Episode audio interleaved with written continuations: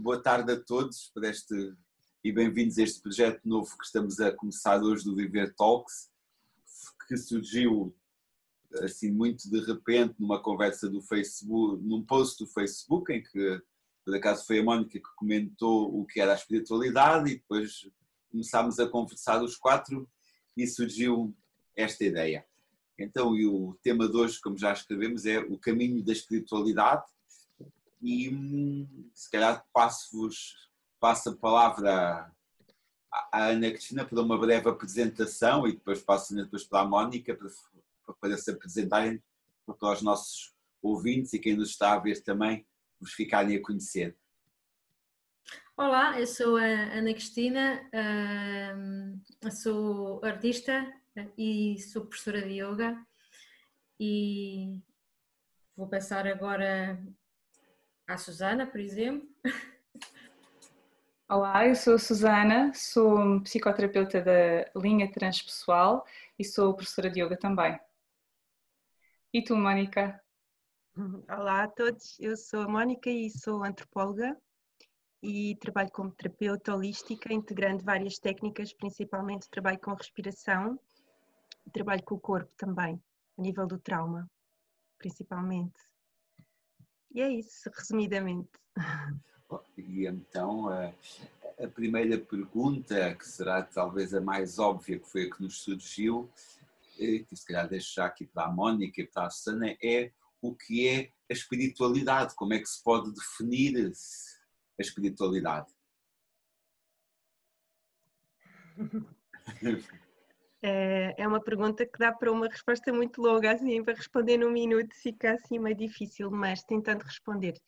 Um, na minha perspectiva, também como antropóloga da minha experiência, aquilo que, que eu mais admiro nessas culturas mais antigas é a visão unicista e não separatista da vida é como se os povos antigos tinham uma consciência de estarem em conexão com a terra, com a vida, e, e isso fazia da espiritualidade algo muito natural. Não havia esse termo sequer como, como existe para nós de desenvolvimento espiritual. Era algo que fazia parte da vida, como respirar, como comer, porque sabiam que a vida depende da, do que a terra dá, depende do sol, do vento, se temos abrigo, se estamos protegidos. Então, um, a, a, espiritualidade estava não, não propriamente ligada à sobrevivência, mas uma consciência que nós estamos interdependentes uns dos outros e interconectados. Então, hoje em dia, eu acredito que a espiritualidade passa muito por resgatar esta memória, esta memória perdida, uh, respondendo a estas três questões, basicamente, que são quem sou eu, onde estou, o que é que eu faço aqui e para onde é que eu vou. Que eu acredito que muitos povos nativos indígenas, ainda hoje vivos, têm claramente este modo de viver e têm esta resposta.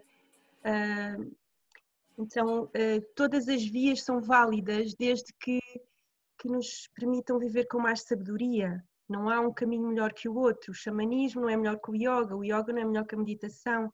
Há muitas vias para esse desenvolvimento. E esse desenvolvimento passa por ter uh, um ideal elevado, uma conduta elevada, um domínio sobre si mesmo, uma, uma consciência também ética, política, cívica, ecológica, inclusive. Acho que não é possível hoje em dia um, ser-se espiritual e estar-se de costas viradas para o que está a acontecer no mundo em termos políticos, em termos sociais, em termos ecológicos. Uh, portanto, eu vejo a espiritualidade de uma forma muito prática, mais do que aquilo que se diz e, e se pensa, é aquilo que se faz na ação, nas, nas ações do, do, dia a dia. Ou seja, a forma como nós tratamos os próximos, a, a forma como perdoamos quem nos magoou, a forma como nós caminhamos sobre a terra. Isso é espiritualidade no dia a dia e, e liga muito com esta, com esta visão que os povos antigos tinham um, pronto, não quero estender, quero agora passar a palavra. É uma abordagem, é uma visão muito interessante, Mónica. E dentro da psicologia também há diferentes formas de olhar a espiritualidade. Uh, podemos dizer que na psicologia há pelo menos quatro forças principais. A primeira será a psicanálise, depois temos a psicologia comportamental, a psicologia humanista e uma psicologia mais holística e que, no meu ver, tem muito a ver com o ser humano dos tempos que correm, que é a psicologia transpessoal. E então, dentro da psicologia transpessoal, que é a minha área de trabalho, eh, podemos dizer que a espiritualidade ela não está dissociada do ser humano em nenhum momento, ela faz parte eh, da vida como uma dimensão universal e é independente da religião. Nós podemos perfeitamente ser espirituais sem ter uma prática religiosa. Uhum. Eu penso até que existe religião, sempre que existe religião, existe espiritualidade, à partida, mas pode haver espiritualidade sem religião, perfeitamente. E esta psicologia ou psicoterapia transpessoal entende muito o ser humano nessa vertente, vertente natural com um corpo, uma mente uh, e um espírito. E então, um, ehm, para mim, uh, a espiritualidade tem muito a ver com essa naturalidade que há em sentir o todo, em nos sentirmos conectados com o todo. Um, e dentro do transpessoal, uh, reconhecemos muito a necessidade de transcendência que o ser humano sente que tem a necessidade de transcender a sua mente, de ir além do seu próprio ego e de se conectar com aquilo que o rodeia. Então, já há bastantes eh, investigadores, bastantes psicólogos dentro desta área que conseguem contemplar a espiritualidade de uma forma mais aberta. Talvez há umas décadas atrás não fosse tão fácil, num, num, trabalho psicológico, integrar a espiritualidade de uma forma objetiva, mas hoje em dia é bastante mais acessível. E, portanto, é nessa linha que eu me insiro também. Estava a, estava a ouvir-vos e estava agora a pensar como é que, se em vossa opinião, é preciso uma prática para a espiritualidade. Sim, olha, eu posso, posso partilhar que, antes de mais, antes de falar das práticas propriamente queria falar de, de, uma ação que não é propriamente uma prática, mas considero que é essencial ela estar a premiar todas as práticas, que é uma atitude de autoobservação uh, e, de, e de acolhimento pela minha dimensão emocional e humana. Ou seja, se eu uh, utilizo a espiritualidade para me afastar do meu sofrimento emocional, e se utiliza a espiritualidade para me alienar dos problemas uh, da vida, um, isso não me faz qualquer sentido. Isso para mim não é espiritualidade. Aliás, há um, há um psicólogo que utilizou um termo que tornou-se muito conhecido, que é o bypass espiritual. Um, e hoje em dia, isso, eu acho que isso daria um tema interessante nós, nós abordarmos. Um, então, eu, as minhas práticas principalmente tem sempre por base uma atenção sobre o que é que se passa comigo, uma, uma conexão ao meu corpo e ao meu mundo emocional e tratar de mim, é? tratar de mim primeiro numa dimensão mais humana, ou seja, o que é que eu sinto, como é que eu lido com a minha raiva, como é que eu lido com a minha tristeza, como é que eu lido com a ansiedade, um, com toda esta situação que estamos a viver no mundo, a pandemia, então não é uma coisa alienante, é integrado na minha dimensão humana e, e sempre em autoobservação. E depois as práticas em si, um, eu trabalho muito com respiração, é uma coisa que me regula muito, fazer respiração consciente.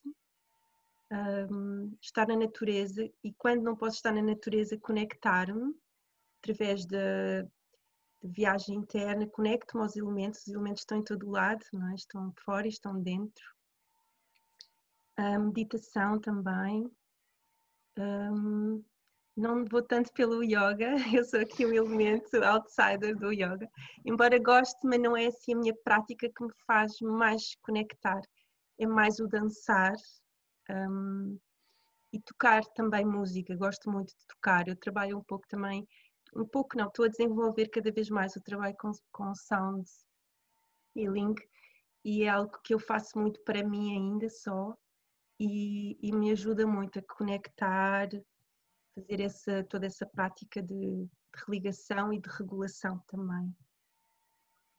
E agora gostava de saber também da Susana e da Ana. Queres falar, Ana? Tanto faz. Uh, eu, no meu caso, também, uh, esta, este termo da espiritualidade uh, muitas vezes está associado a, a rituais,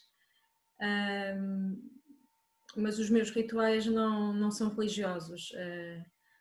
os meus rituais são mais de me humanizar e de me conectar comigo, com aquilo que me rodeia e, e, portanto não sei se são práticas ou se são tomadas de consciência que, que eu vou imprimindo e não são iguais, vão mudando consoante uh, os meus momentos, uh, os meus períodos, como é que eu me encontro, não é?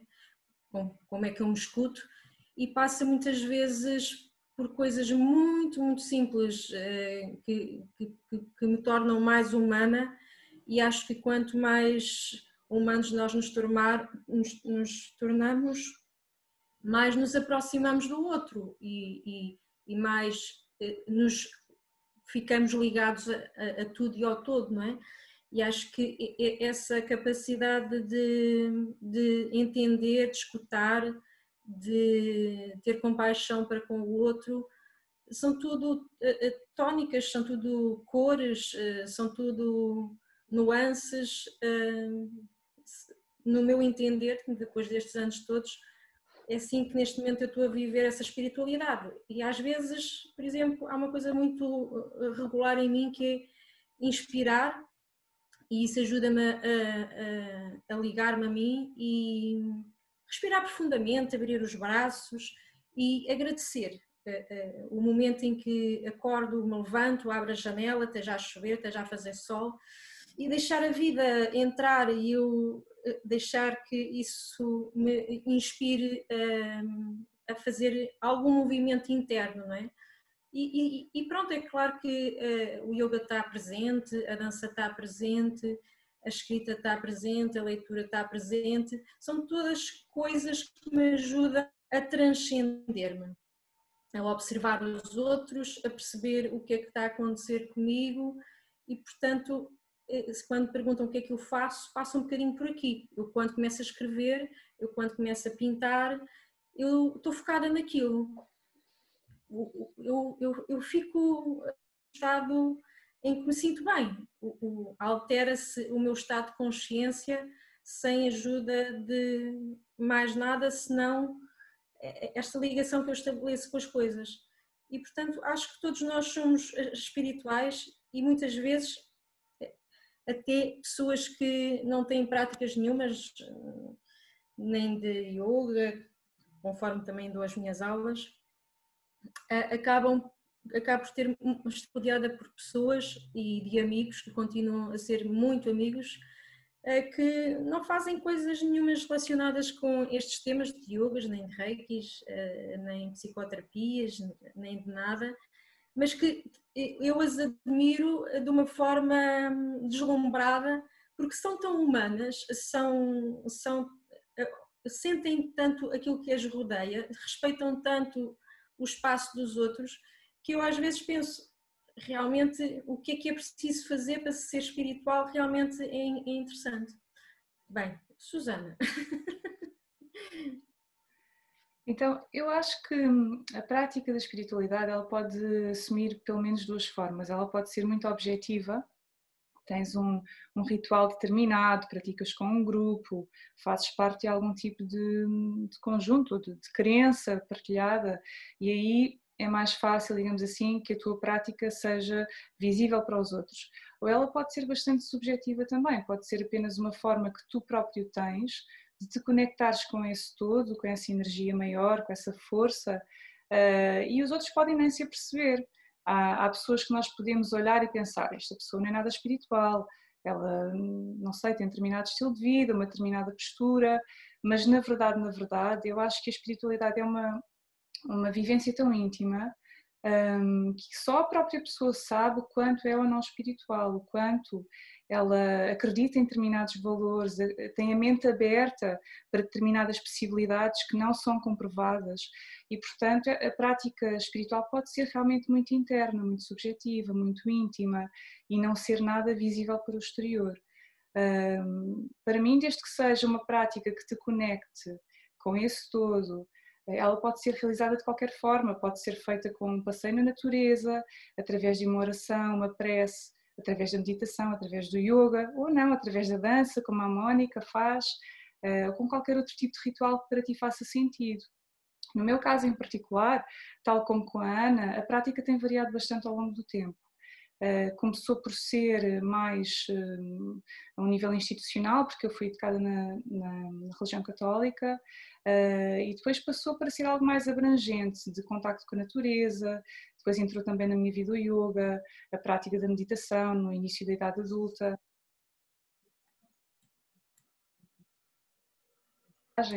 que eu penso que quem entra no caminho do desenvolvimento espiritual acaba sempre por encontrar. E, e de todas essas abordagens, uh, houve algumas que ficaram de forma muito espontânea uh, e que ainda hoje me acompanham porque são muito fáceis para mim.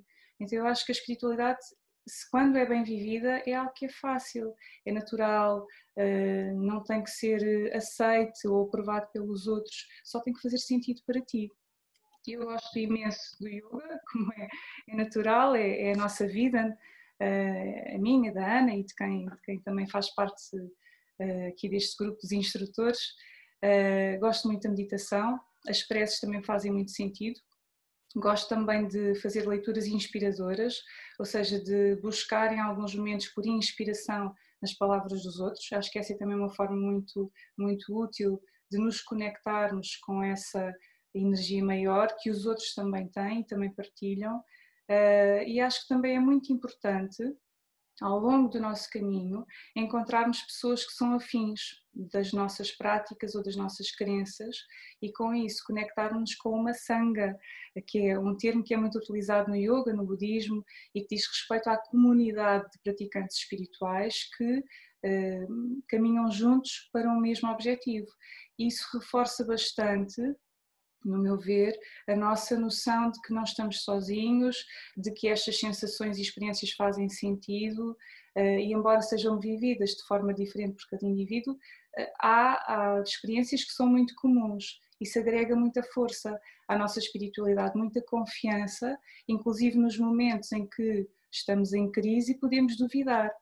E, portanto, para mim, esta eh, comunidade espiritual, comunidade de partilhantes podem ser amigos, podem ser alunos, podem ser pessoas da mesma área que a tua, eh, é fundamental. E é isto. Obrigado. Eu estava aqui a.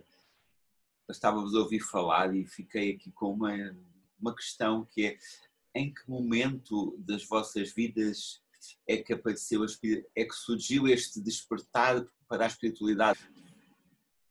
Eu sempre tive muitas questões Uh, Lembro-me desde pequena, e eu comecei a tomar consciência de mim a, a, a, entre os 4 e os 5 anos, eu já comecei a ter consciência de muitas coisas. Foi por aí, não vou falar muito, que é para não parecer que sou um, um bocadinho estranha. uh, depois, pronto, também o meu pai era bastante apaixonado pela natureza, tinha muito respeito pela religião, não obrigava a ir à, à, à Igreja Católica, mas pronto, era algo que fazia parte da, da cultura do país e, portanto, as famílias acabavam, muitas e a minha também, por eh, incutir para ir eh, fazer aquele percurso de ir eh, à igreja, à catequese, e portanto fui, não gostei, mas ficou cá o bichinho. Mais tarde voltei e, portanto, todas as questões filosóficas uh, começaram por ali. Uh, acabei por ter depois umas freiras católicas mais para a frente e, portanto, já se podia pôr em questão a religião para a psicologia, a psicologia, e então aí, a partir ali dos 10, 11, 12 anos, comecei a, a ler coisas uh, diferentes.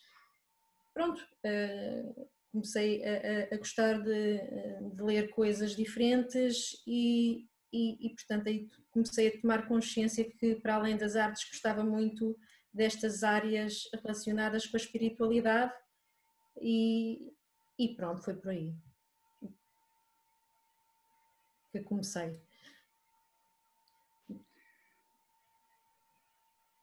Olha, Ana Cristina, posso responder agora e não acho nada estranho o que tu disseste, eu vou me identificar. eu também comecei assim muito, muito cedo. Uh, eu cresci com a minha avó materna e era uma mulher que tinha uma espiritualidade muito presente e muito particular, uh, para além da religião, era mesmo uma espiritualidade. E, e ela foi a primeira pessoa que me iniciou nesta, nesta via, na verdade, porque eu observava diariamente os rituais dela, as coisas que ela fazia, os, os altares que ela fazia, e, e foi uma, uma pessoa, eh, enfim, além de ser minha avó, que, que, de facto teve um papel muito importante na minha vida, eh, no meu, neste meu percurso ligado à espiritualidade, porque eu cresci com isto, isto uh, tornou-se algo natural. Um, depois, mais tarde, quando cresci, percebi que há, uma, há toda uma linhagem uh, materna, enfim, ligada a este tema, mas, mas pronto, não vale a pena agora desenvolver. Então, eu também, tal como tu, uh, tive acesso muito cedo a livros, a minha mãe tinha muitos livros de espiritualidade, de mestres, e eu comecei com 12, 13 anos a ler, sedenta, sedenta de, de respostas, de, de, me conectar com algo que, que ninguém me dava resposta aqui como se houvesse um vazio que eu precisava de compreender e preencher. E lembro perfeitamente ter 15 anos e 16 anos e o meu sonho era ir à Índia. Não era, não eram outras coisas assim mais comuns, não é? De uma adolescente, lembro perfeitamente. Queria tanto, tanto ir à Índia e não, e não desisti enquanto não fui. Aos 21 anos fui à Índia a primeira vez. E, e foi uma mudança completa de, de, vida. Eu fui e voltei outra, de facto, e não fui fazer nenhum curso em Rishikesh. Eu não tenho nada contra os cursos, mas foi neste caso a, vida, a escola da vida que me ensinou mesmo. A escola da vida, uh, pronto, o meu confronto com, com as gatos de cremação em Varanasi, assistir ali de perto o que é a morte a assistir um, à fé, à fé das pessoas completamente na miséria, sem casa e com um sorriso que, que eu aqui se calhar nunca tinha visto, um sorriso de gratidão pela vida, enfim. Então foram lições atrás de lições e, enfim, um, a minha espiritualidade foi-se foi -se desenvolvendo muito nas viagens que eu fiz, nas várias viagens que eu fui fazendo nessa década. Um, portanto fiz pela América do Sul, Oriente, muitas, muitas experiências e, e imersões e que, pronto, e até hoje nunca parei. Claro que fui, fui desenvolvendo técnicas e conhecimentos diferentes, mas foi algo que esteve, na verdade, sempre presente na minha vida. É, no meu caso foi assim, não foi um evento, não foi uma situação, foi algo que esteve sempre presente eu fui procurando. No meu caso, como eu já disse, não, a minha família é católica, praticante, e desde cedo que eu tivesse esse contacto. Então foi muito natural eu seguir o percurso que a Ana indicou, de irmos à catequese, frequentar a missa, portanto a espiritualidade estava presente dessa forma, muito, muito tranquila, sem grande intensidade, mas estava presente. Ah, eu fiz esse percurso até perto dos 16 anos, e entretanto, nessa altura, tive uma espécie de crise existencial, porque hum, existiam coisas que não me faziam muito sentido um, na abordagem mais um, institucional daquela crença, uh, e acabei por me afastar um pouco. E então uh, comecei a, a buscar por outro tipo de abordagens, uh, encontrei as, as, tradições mais orientais, nomeadamente o budismo, e mais à frente, já depois dos 20, acabei por me dedicar mais a sério ao yoga uh, e à meditação. E o yoga, na verdade, eu já tinha encontrado perto dos 10 anos, graças ao meu avô, que tinha também imensos livros, e um deles era uh, o Yoga para Nervosos, de, do professor Hermógenes. Uh, e eu lembro que na altura fiquei fascinada e pedi-lhe o livro, e ele ofereceu-me, uh, e embora ele não fosse propriamente praticante, era algo que ele tinha, pronto, uh, eu agarrei-me de tal forma àquilo e comecei a praticar as sequências, Pronto, hoje em dia sabemos que não se deve fazer assim, devemos ser acompanhados. Mas foi ali um início de, de, de uma incursão em algo que me parecia muito vasto e muito maravilhoso. E então essas ideias foram sempre ficando presentes e eu acabei por as desenvolver mais à frente. E neste percurso, sobretudo da adolescência, houve, houve também alguns eventos que vieram uh, despertar ainda um pouco mais a minha espiritualidade. Um deles foi o que, o que eu tinha uma amiga, uma amiga muito próxima, que tinha uma grande tendência para a mediunidade. E então ela passou ali por volta dos 13 anos, penso eu, por algumas experiências muito fortes e eu, porque estava muito próxima, acompanhei e acabei também por estar em contacto ali com uma realidade que era muito diferente, eh, inclusive daquela que eu tinha como para a minha prática eh, espiritual. E eu lembro-me que esse momento foi um momento de grande uau, mas o que é que é isto? O que é que há aqui? Além daquilo que eu conheço, o que é que se passa? Muitas incógnitas surgiram nesse momento. E essa também ficou como uma, uma, uma pedra importante no caminho, uma pedra basilar, um degrau, que mais à frente me levou também a querer explorar um pouco mais essas outras abordagens. Então existiram vários momentos e eu penso que todos eles eh, acabam por ser importantes e, e, quando somos adultos é que percebemos como eles nos compõem e compõem a nossa prática espiritual. Hoje em dia todos, todos são influentes. Estava estava a ouvir-vos e uma pergunta que me surgiu é se vocês acham que é preciso um professor ou um mestre para começar na prática da espiritualidade? Eu acho que é, é muito particular, não é? O processo de cada um, a forma de estar na vida de cada um, não é? eu tenho, muitas vezes as pessoas perguntam-me, então, esta terapia, quando é que eu devo cá voltar? Quantas vezes é que devo fazer? E eu muitas vezes continuo a repetir uma forma um bocadinho desprovida de, de algum bom senso, poderão alguns pensar e criticar. Uh, e a minha resposta é: quando sentir que deve voltar, ligue-me e, e, e, marcamos e combinamos. Porque de alguma maneira uh, isso tem a ver com a forma como eu posiciono nesta, nestas áreas. Acho que gosto de estimular as pessoas a sentirem e, e a não ficarem dependentes de que eu é que acabo depois por ter um protagonismo às vezes exagerado, as pessoas às vezes projetam para o outro lado, para o terapeuta, para o professor de yoga, seja para qual for a, a pessoa, não é? E o seu trabalho, projetam muito para nós a responsabilidade um, para além da admiração, um, como se nós é que soubéssemos o que fazer com a vida delas, não é? E de alguma forma eu posso facilitar, posso ajudar, estar presente, apoiar, mas uh, gosto que seja a pessoa a, a, perceber e a, e, a, e, a, resgatar também um pouco o seu poder, não é? Uh, que é capaz, que consegue eh, sentir-se, perceber-se, entender-se, escutar-se, observar-se. Uh, mas isto é muito particular, tanto por parte de, de quem está no papel de terapeuta, de professor, uh, como também quem está do outro lado e, e as características que, que a pessoa que está à procura de algo, de alguma solução, de alguma necessidade que precisa de satisfazer.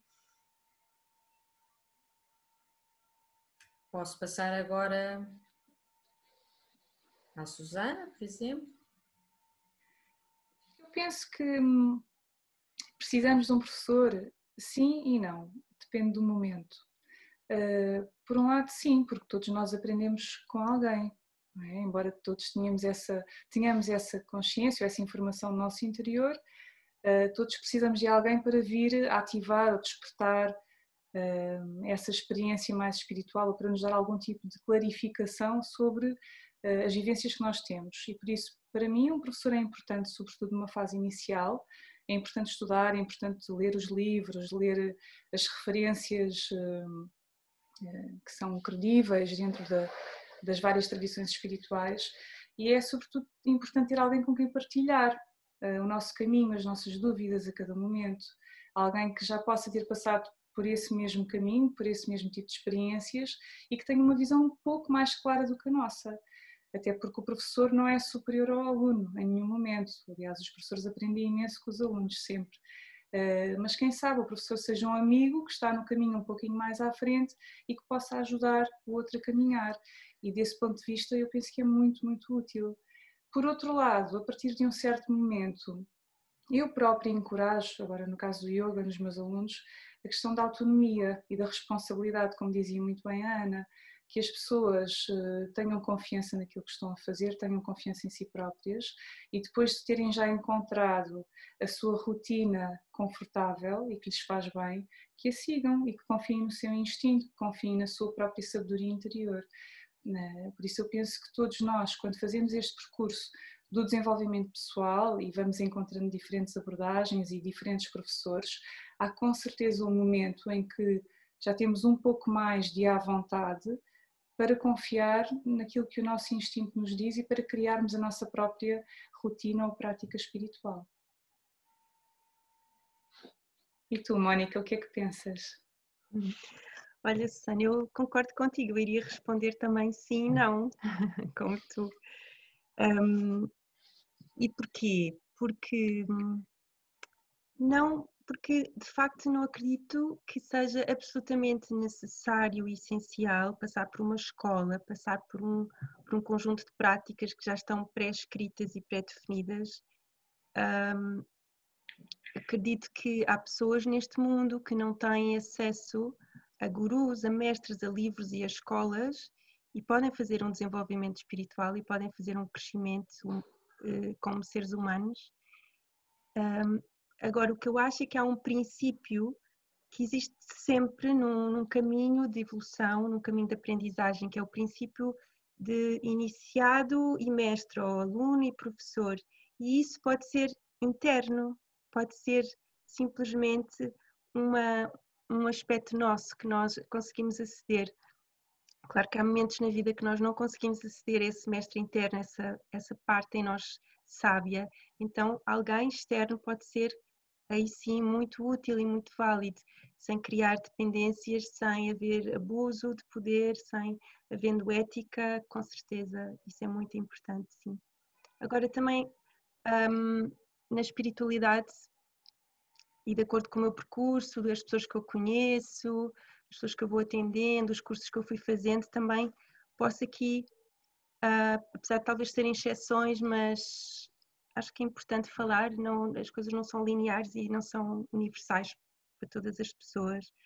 Um, conheci pessoas, por exemplo, que elegeram para mestres plantas de poder, por exemplo. Não são pessoas, são, são plantas e recorrem a, a essa utilização de, de, dessas plantas como mestre, com a mesma função que um mestre, que vão obter guiança e conhecimento e orientação.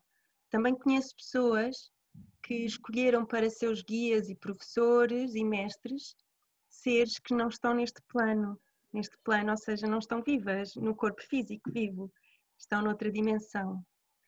E, e, há pessoas que têm como guias espirituais, entidades espirituais, os seus professores, os seus mentores. E tudo isto é válido, desde que não seja alienante, desde que não seja, obviamente, algo que, que seja redutor e limitador. E se, se de facto é, é, é, feito para a evolução, é válido, claro que sim. Um, mas acredito que sim, há momentos na vida que nós precisamos, sim, às vezes o, o, difícil fica em discernir se estamos num momento que precisamos de alguém para caminhar connosco ou se estamos num momento para dar o salto e já somos capazes de o fazer sozinhos. Acho que temos que ter essa sabedoria e nós, como facilitadoras e professoras, temos que ter muita ética também para não alimentar dependência não, e não criar vínculos que na verdade estão a aumentar mais a doença no outro ou a dependência no outro. E, e disseste muito bem, Susana, acredito mesmo, nós aprendemos muito. Eu sinto que eu aprendo muito com os meus alunos, com os meus clientes, muito mesmo. Na verdade, nós todos somos alunos a vida toda. E em alguns momentos também somos mestres, ou também somos professores, ou somos orientadores. Mas nunca, eu pelo menos tento nunca perder essa atitude humilde, ou supostamente humilde, de eu sou uma eterna aprendiz, eternamente aprendiz. E enquanto eu mantiver esta lucidez de que eu estou sempre a aprender, que eu estou sempre a melhorar, que eu estou sempre a evoluir, acho que estou num bom caminho para não ficar muito insuflada, que é outro risco deste caminho, ficarmos muito um, insuflados a nível do ego, pronto, mas dava já outro tema também, não é, não é para agora. Vocês têm tanta experiência de lidar com pessoas, com os vossos alunos, amigos que vos procuram. Um, o que é que leva hum, quais são os motivos que, que levam as pessoas até vós ou, ou até à espiritualidade? O que é que leva as pessoas a procurar? Depende, depende de muita coisa. Às vezes há um momento crítico, uma separação, um luto, uma perca. A nível profissional, podem às vezes ter uma situação que já não se identificam com o que costumam estar a, fazer, outras vezes querem suporte para dar um salto e, e, perceber se estão com dúvidas, se estão com medo. Há, há, há, há, muitas. Uh, há, há, muitas. são muitos os motivos realmente que levam as, as pessoas a, a procurar. Uh, eu não sei como é que é convosco, mas pode vir de, de, e às vezes são, são crises existenciais mesmo e outras vezes são, são momentos como aqueles que estamos agora todos a viver em que ficamos um bocadinho sem chão e, e ansiosos sobre o que é que se vai passar eh, daqui a um dia, daqui a uma semana, daqui a um ano eh, há muitos motivos eh, que fazem com que as pessoas procurem uma, uma, prática, uma terapia, uma orientação. Sim, aqui no, no meu caso um, é muito semelhante ao que tu descreves, Ana. As pessoas que, que me procuram, ou em termos de terapia, ou em termos de, do yoga, eh, normalmente vêm num momento de crise ou logo após, uma, no rescaldo de uma crise. Um, em outros casos, vêm porque estão preparadas, eu diria, para saber um pouco mais, aqui no caso da prática do yoga. Uh, eu penso que, no geral, as pessoas estão muito pressionadas hoje em dia uh, pelo estilo de vida que vivemos na sociedade ocidental, sobretudo. Há muitas exigências sociais, culturais, económicas de vários tipos e, e, quando surgem crises coletivas como aquela que estamos a atravessar com esta pandemia, eu penso que tudo isso fica um pouco exacerbado. E as pessoas precisam de se agarrar a algo, precisam de procurar a saída para fora dessa crise e a espiritualidade, como é transcendente, como é algo que está além do material, acaba por ser muitas vezes a via. Eh, para algumas pessoas pode ser uma fuga, eh, se não for um caminho bem vivido, para outras pode ser realmente um, um despertar, um, um, momento de grande transformação interior e de grande encontro consigo mesmo, para depois se conseguir viver com um pouco mais de paz, porque as incertezas da vida ninguém, ninguém as pode evitar nem controlar. Eh, e no fundo, quando conseguimos manter esse controle interior sobre as nossas emoções, ficamos mais aptos a lidar com tudo o que ocorre. Então, no geral, eu penso que as pessoas são atraídas à espiritualidade porque se sentem inseguras face a alguma situação das suas vidas, alguma crise, alguma mudança, ou simplesmente inseguras acerca de quem elas são. Uh, e esse é um bom motivo para, para ir um bocadinho mais além, para pesquisar um pouco mais. Neste momento em particular, é muito engraçado, eu tenho sentido que mais pessoas procuram em particular o yoga. Muito mais pessoas procuram o yoga nesta fase da pandemia. Não sei se é a vossa experiência, a tua experiência, Ana.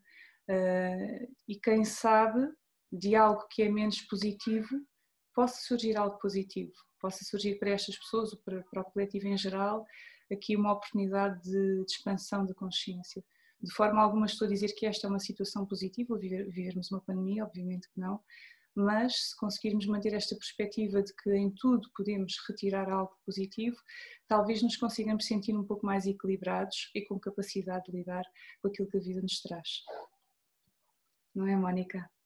Sim, totalmente de acordo. Uh, na verdade, acho que vocês já responderam à resposta no, de forma principal. Eu também me identifico.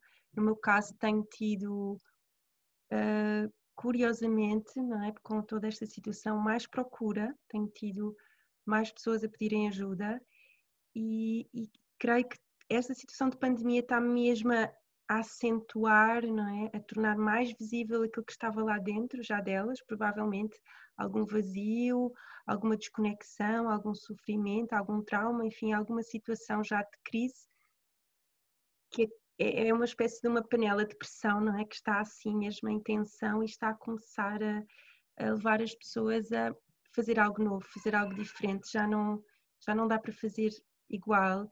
Muitas estão a procurar resposta na espiritualidade, nem todas, outras estão a procurar outras, outras vias, um, mas há de facto muita procura de quer a nível espiritual, quer a nível de, de psicoterapia, tu também deves eh, verificar isso, Susana, a nível de preciso de fazer diferente, preciso me sentir melhor comigo, preciso de recomeçar. Uh, já não dá para viver assim, sinto, sinto muito, tenho muito este, estes pedidos, um, como se esta crise viesse incendiar uh, esses vazios, essas dores, essa, essa desconexão, no fundo, que existe com, a, com elas mesmo, eventualmente. E, e, sim, pode ser um momento muito importante para, para despertar e, e para passar a ter uma vida até com, com mais sentido, com mais propósito, mais preenchida. Se for, se for bem aproveitado, sim, pode ser. Mas é desafiante, com certeza, está a ser para todos nós. Coloco mais uma pergunta a vocês. Eh, que conselhos dão a alguém que esteja a ter um um despertar espiritual ou que esteja a, querer começar neste caminho. Que conselhos? Ui. É, é sempre é sempre ambicioso darmos conselhos a alguém. Eu normalmente só dou conselhos quando nos pedem, né?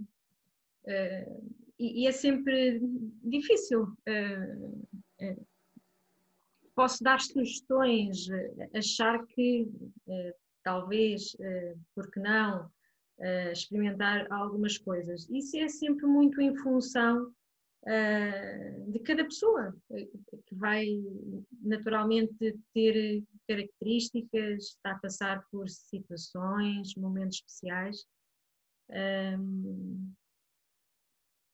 e, e como diziam a, a Susana e a Mónica, de alguma maneira hum, está tudo muito enfatizado, não é? Está tudo muito à flor da pele. A panela de pressão está, está a girar rapidamente.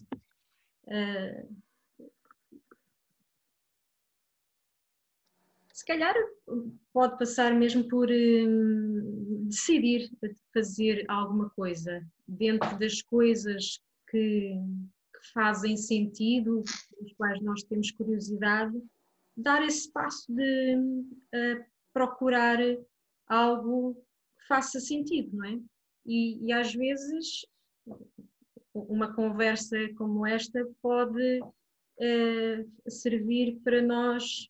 Olha, realmente eu tinha pensado que se calhar vou pegar naquele livro, vou experimentar uma aula de yoga, vou, vou e, e, e deixar que isso fique eternamente no mundo das ideias e das possibilidades e em vez de ficarmos com a dúvida se seria ou não seria bom, uh, experimentar, não é? dar esse passo, uh, trazer os pensamentos ao coração, uh, ao, ao, nosso centro e, e tomar essa decisão, dar esse passo, porque se nós não materializarmos as nossas ideias e, e o nosso sentir, vamos eternamente ficar congelados, estáticos e, e, e, continuar a fazer mais do mesmo não vai resolver coisa nenhuma, não é? Não sei. Fico por aqui. Eu acho que faz muito sentido aquilo que estás a dizer. Eu penso que é essencial a pessoa pedir ajuda. É claro que há pessoas que podem conseguir resolver as suas crises sozinhas, mas eu penso que se estamos aqui perante uma, uma verdadeira crise espiritual, uma crise existencial, é muito, muito positivo termos alguém que nos acompanhe. Essa ajuda pode vir na forma de, de, um professor, de um terapeuta, ou até de um livro, ou até de uma conversa como esta, que pode ser o início de, de uma caminhada diferente. Mas, eh, na minha perspectiva, é bom a pessoa não se isolar, não ter vergonha daquilo que está a vivenciar, não achar que é só com ela, que olhando para os outros, os outros parecem ter a sua vida muito bem resolvida e que só ela é que sente aquele tipo de sensações. Porque às vezes isso pode ser um entrave à pessoa pedir ajuda e conseguir de facto fazer daquela experiência algo positivo. Uh, e portanto não se isolar, acreditar, acreditar em si, acreditar naquilo que está a viver, que tudo tem um sentido, uh, que não está sozinha, que outras pessoas passam pelo mesmo, não é a única.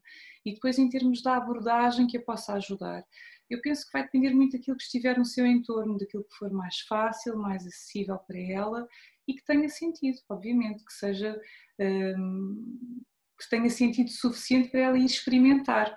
Até porque a abordagem que a pode ajudar numa crise espiritual pode não ser logo a primeira que ela vai encontrar, mas esta abertura, esta mente de principiante que está muito em voga no transpessoal, o estarmos abertos para a experiência e para irmos à procura da resposta, eh, é meio caminho andado, é, é parte essencial do processo. Então é a pessoa ir à procura de algo, pode ser uma aula de yoga, se se encaixar com o seu horário, pode ser eh, uma terapia da qual ouviu falar e para a qual foi recomendada, pode ser um livro que lhe disseram que é maravilhoso, quem sabe, não é? Aí já é a sincronicidade da vida a funcionar. Mas é importante a abertura e ir à procura da resposta, do meu ponto de vista. Eu concordo com vocês, sim. Um, e poderia acrescentar que independentemente da pessoa procurar fora eh, uma ajuda profissional ou um professor para iniciar uma prática, hum, creio que antes disso tudo há um momento crucial que é, um, é uma decisão, é uma decisão que a pessoa precisa fazer com ela mesma, despindo-se dos ses e não sei se consigo e não tenho dinheiro e não sei se posso e talvez, mas o que é que há um momento que a pessoa, com ela própria, na, na sua máxima vulnerabilidade, ela precisa de, de, tomar essa decisão, ou de dar um grito, o chamado grito do Ipiranga, virar a mesa, ela é, é preciso tomar uma decisão hum, que é a decisão de agora chega, agora eu cuido de mim, agora eu cuido de mim. E esse cuidar de mim pode começar por, hum, por leituras, pode começar por telefonar a uma amiga e contar com aquela amiga, pelo menos para ser ali um colo que eu ouvo. Ou poderá passar por aulas, sim, ou terapias, ou cursos, enfim. Mas é essencialmente cair em si, ficar em si, contactar, parar de fugir de si e, e tomar essa decisão, ter tomar finalmente essa decisão. Agora chega, eu cuido de mim. Agora eu vou começar. E se for capaz de fazer essa escuta, essa escuta interior, de o que é que do seu interior lhe pede, fazer o quê? Tentar, tentar escutar, tentar perceber e não tanto ir uh, na onda dos outros. Ah, eu olha, vai ali porque ali faz. Ah, aquele sítio. E às vezes no início é muito delicado, a pessoa vai como uma folha ali esvoaçante entre opiniões e tendências e modas e opiniões alheias e, e continua desconectada no fundo do mais importante que é de si mesma. E então acho que esse, esse, esse, voltar, essa conexão consigo é essencial, é uma chave, é uma chave de, de saúde mental, saúde física e de conexão espiritual. Com esta última questão, eh, encerramos a nossa conversa de hoje. resta-me agradecer à Ana Cristina Gouveia, à Susana Bela e à Mónica Alquimia pela vossa presença, pela vossa disponibilidade por esta conversa que foi tão útil e tão esclarecedora. Se quiserem acrescentar alguma coisa, Ana, Ana passo a palavra. Obrigado, João. Eh, foi uma tarde muito bem passada. Adorei estar aqui convosco. Eh, e vou passar a palavra à Susana. Obrigada a todos. Foi uma conversa muito agradável e que venham mais como esta. E eu também agradeço e gostei muito e estou aqui para continuar com estas conversas, que é uma forma de, de nos cuidarmos. Muito obrigado e até uma próxima. Até breve.